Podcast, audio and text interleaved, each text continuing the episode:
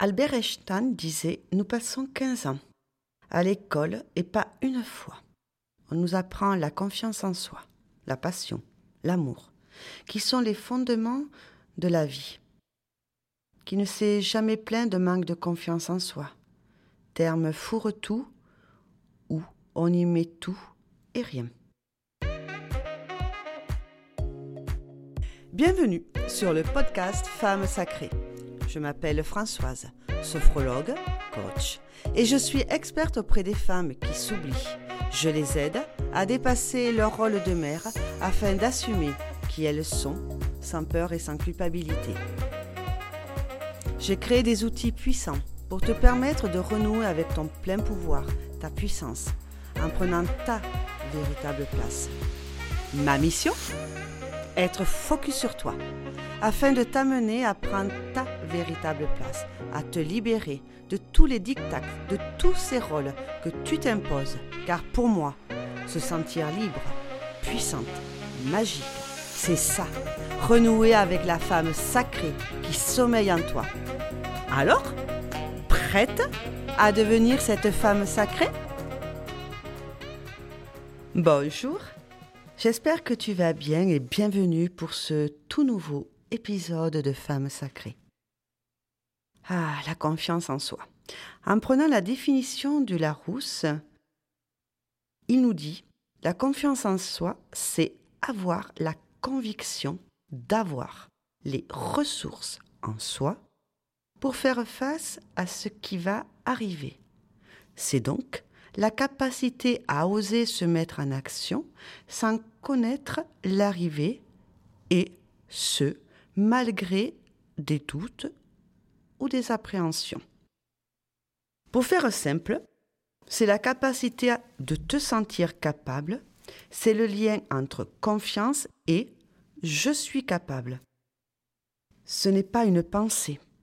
Par exemple, c'est pas je pense que je suis capable c'est je sens que je suis capable de.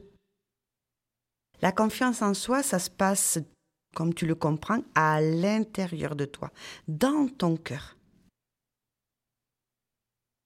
Disons que je fais quelque chose pour la première fois de ma vie. Je prends un exemple. Apprendre à, à danser euh, le flamenco. Et que je me dis, je pense que je vais être capable. Ça, c'est de la foi. Je peux ne pas me sentir que je suis capable tant que je n'ai pas suivi ma première leçon, mon premier cours de flamenco. Et c'est à ce moment-là qu'arrive, tu sais, petit singe, qui vient te dire Je n'ose pas faire, je n'ose pas dire, j'en suis incapable. Et de par cette croyance, qui ne reflète donc pas la réalité qui se crée en toi, du coup, tu vas douter de tes capacités. Tu as une certitude à ta, non-incapacité. Tu as une évaluation déformée des risques de mal faire. Et tout cela est simplement dû à la valeur que tu viens de t'attribuer. Soit tu t'évalues comme quelqu'un de valable, donc du coup la confiance en tes valeurs, la confiance en toi augmente, soit tu t'évalues à l'inverse comme quelqu'un qui n'a aucune valeur, et du coup, pas de confiance en toi. Et plus tu vas accumuler d'expériences dans divers domaines particuliers, comme la danse de flamenco ou bien autres, plus la confiance en toi va se développer.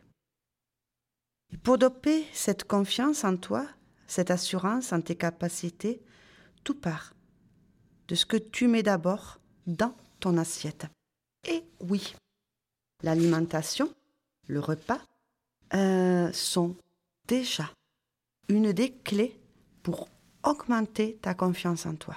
Tous les repas que tu prends chez Monsieur Burger Co auront des effets néfastes. D'abord sur l'image de ta personne. Un, ça t'apporte peu d'énergie et par ricochet, ton irritabilité, ton impatience va augmenter. De plus, l'excès de sucre dans ton alimentation va favoriser, entre autres, l'encrassage de tout ton corps, avec augmentation de tes migraines, des insomnies, des douleurs et irritabilité.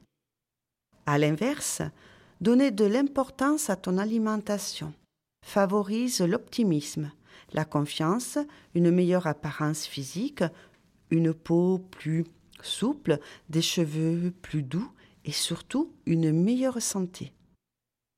Alors, comme tu le vois, une meilleure alimentation, c'est aussi s'occuper d'une activité physique. Alors, je t'avoue, je t'avoue un secret, je ne suis pas du tout sportive. Et depuis que je me suis offert un abonnement à la salle, mes sessions sont devenues une super routine. J'ai gagné en énergie, en souplesse, en vitalité, et le tout avec une perte de poids.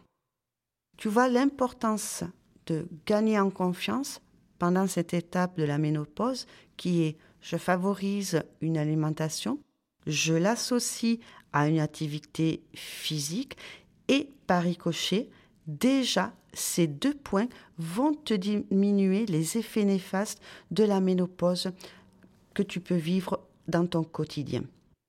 Je te suggère de te fixer d'abord un objectif facile à atteindre et de t'obliger chaque jour à mettre ta tenue de sport, tes baskets et sortir dehors même pour deux minutes. La répétition de sortir en tenue de sport, même pour deux minutes, crée en toi et dans ton cerveau un chemin vers ta confiance en toi. Et faire du sport active la production d'endorphines qui va te permettre de réduire tes douleurs dues à la ménopause. Un autre point, te regardes-tu? Regardes-tu ta posture dans ton miroir? Comment sont tes épaules? Sont-elles rentrées? Allez, là, mets-toi devant un miroir, droite, les épaules redressées. Puis tu vas mettre tes mains de part et d'autre de tes hanches. Redresse-toi. Voilà. Regarde-toi devant. Bien fixe. Et tiens cette position pendant deux minutes. Souris. C'est bon pour le moral. Et c'est un signal à ton cerveau pour qu'il calme tes hormones de stress et surtout, cela te donne du courage, de la force. Ton cerveau enregistre cette croyance, ces croyances. Alors, si tous les jours tu te répètes je suis incapable de faire, je suis nul, ton cerveau va finir par le croire. Alors, adopte, à l'inverse, des affirmations positives. Je vais réussir, je suis calme, j'ai le droit d'être différente. Je m'approche de mon objectif.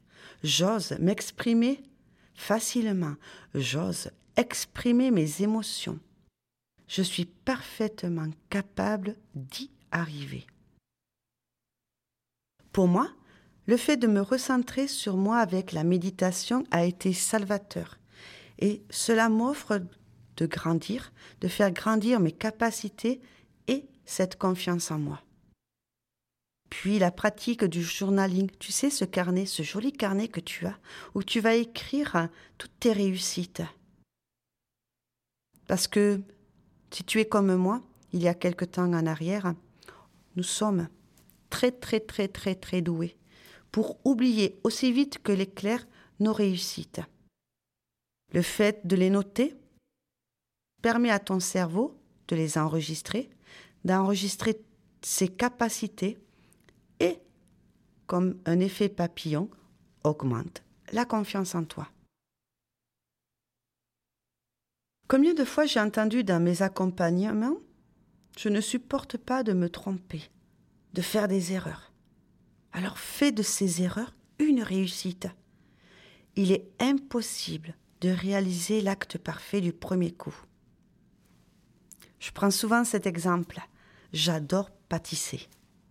Et quand je me suis lancée dans la confection de macarons, comment te dire? La première fois, c'était des vraies pascades, comme on dit en occitan, des crêpes épaisses. Alors j'ai tâtonné, j'ai réessayé. J'ai fait des erreurs.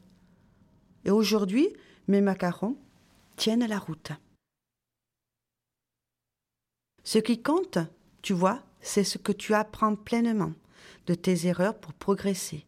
C'est de cette façon que tu peux acquérir une plus grande confiance en toi-même.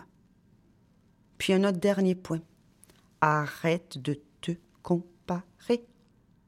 Il y aura toujours, toujours quelqu'un qui réussira du premier coup. Et aussi quelqu'un qui réussira au bout de 100 essais. Accepte, accepte-toi comme tu es avec amour et beaucoup de douceur envers toi-même. Et si tu souhaites prendre un point de repère, un point de comparaison, compare-toi à toi-même il y a un an. Là, c'est la mesure la plus efficace, la plus juste pour constater ton évolution. Et puis, surtout, félicite-toi de tout le chemin parcouru. Félicite-toi à chaque victoire. L'importance de ton petit carnet, afin de suivre ton évolution et de noter cette liste de tous tes succès. Pense à la lire régulièrement. Et dès que ton moral est en berne, cette liste est là pour te rappeler tout ce que tu as déjà accompli.